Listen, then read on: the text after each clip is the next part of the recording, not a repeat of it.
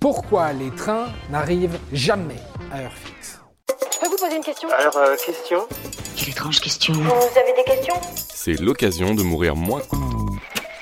Vous revenez tout juste d'un voyage autour du monde Vous avez visité le Japon en vous déplaçant sans problème sur le réseau ferré du pays Vous avez découvert l'Inde, le Sri Lanka, traversant les pays en train et en car, appréciant les paysages au gré des trajets.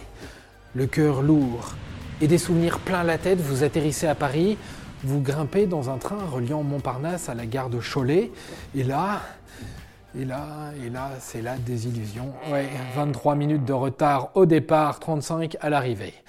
Le bus qui vous attendait pour vous ramener dans votre petit village vendéen est parti. Le prochain ne passe que dans deux heures.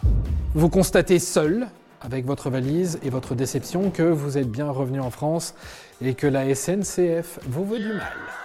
Et oui, c'est une vérité générale dont personne ne doute, de Lille à Perpignan, de Strasbourg à Bordeaux. En France, les trains n'arrivent jamais à l'heure indiquée. Bon, comme tout le monde, on grossit un peu le trait, certes. Mais finalement, cette idée que la SNCF est toujours en retard, c'est seulement un cliché bien ancré dans nos têtes d'éternels insatisfaits, ou est-ce que c'est une réalité factuelle? 40 minutes de retard, c'est pire que du vol. eh bien, on va sortir les statistiques. Selon un rapport comparatif de l'autorité de l'AQST, Autorité de la qualité des services dans les transports, la France n'est vraiment pas le meilleur élève en Europe. En effet, avec une moyenne de 91% des trains à l'heure et donc 9% des trains en retard sur l'ensemble du réseau entre 2018 et 2019, notre pays, notre cher pays, se classe au 11e rang parmi les 16 pays analysés.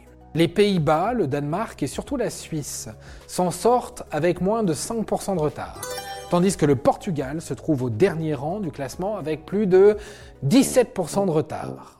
Presque un train sur 5 à la bourre. Mais revenons en France. Si ce chiffre de 9% paraît dérisoire, il faut savoir qu'en 1954, le taux de ponctualité avoisinait les 98%. La proportion du nombre de trains en retard a donc été multipliée par 3 en presque 70 ans. Ah ouais, c'est un sacré coup dur. Les raisons de ces retards sont à chercher dans le fonctionnement même du réseau. D'abord, le chiffre qui fait dégringoler la moyenne, c'est la ponctualité sur les grandes lignes. Plus de 22% de retard pour notre cher TGV. Comme chez nos voisins portugais et italiens, eux aussi en bas du classement. En France, le TGV ne roule pas seulement sur les lignes à grande vitesse, adaptées aux pointes à 300 km/h. Certains tronçons entiers ne sont ni adaptés ni modernisés pour cette rapidité, mais surtout aux petits aléas météorologiques dérisoires sur des lignes à grande vitesse qui peuvent fortement ralentir la circulation des TGV sur les voies dites classiques. C'est la bonne vieille légende de la feuille morte sur les voies. Vous la connaissez tous, non? La feuille enveloppe la pierre, T'es sûr? Sûr. D'accord. Deuxième élément d'explication, une organisation trop cloisonnée du réseau. C'est en tout cas la conclusion d'un comité d'experts mandaté par la SNCF en 2017 pour se pencher sur la question des retards sur un trajet Paris-Dijon-Lyon-Marseille par exemple.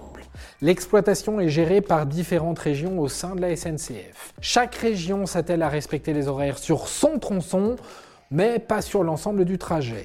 En gros, eh ben, c'est un peu chacun pour soi. Et à l'arrivée, on se retrouve avec du retard cumulé. Toujours selon ce comité d'experts, l'accroissement de la demande entraîne la SNCF à prévoir sur certaines lignes un nombre de trains supérieur à ce que le réseau peut prévoir. Et cette surcharge entraîne des retards à répétition, mais également des suppressions de trains sur les lignes les plus empruntées. Enfin, la France est le pays du mouvement social et la profession n'y échappe pas. Depuis 1947, la SNCF n'a jamais connu une année sans grève au sein de son personnel. Ça, c'est ma France. Bref, c'est une catastrophe. Tout est à refaire. La Micheline, c'était mieux avant, non?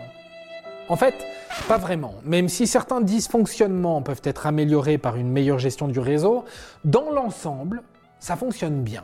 Et oui, on a toujours tendance à retenir que le mauvais, ce qui ne marche pas. Mais la France possède quand même l'un des réseaux les plus complets et l'un des mieux desservis dans le monde.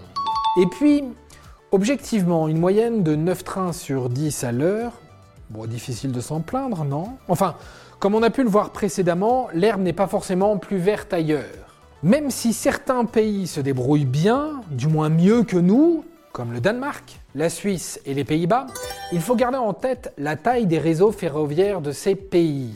En effet, cette taille est plus petite. Forcément, c'est plus facile d'être ponctuel sur un trajet de 35 km que sur 760 bornes, non? Et voilà. Maintenant, vous êtes ronchon. Et vous pouvez passer, constater chaque jour le nombre de retards qui sont méticuleusement calculés par un algorithme sur le compte Twitter at SNCF is a joke et continuer à maudire la SNCF. Par contre, si vous êtes plus lucide, vous pouvez aussi vous dire que finalement les retards ne sont pas si graves, pas si fréquents et que le plus important, c'est pas l'heure de départ, c'est le trajet. Le train On peut encore l'avoir Et voilà. Maintenant, vous savez tout. Au revoir, messieurs, dames. C'est ça la puissance intellectuelle. Sapristi C'était un podcast de Genside. Si tu as aimé ce podcast, c'est le moment de t'abonner, de laisser une note ou un gentil commentaire. Et si tu as fait tout ça, eh bien merci, car ça nous aide beaucoup.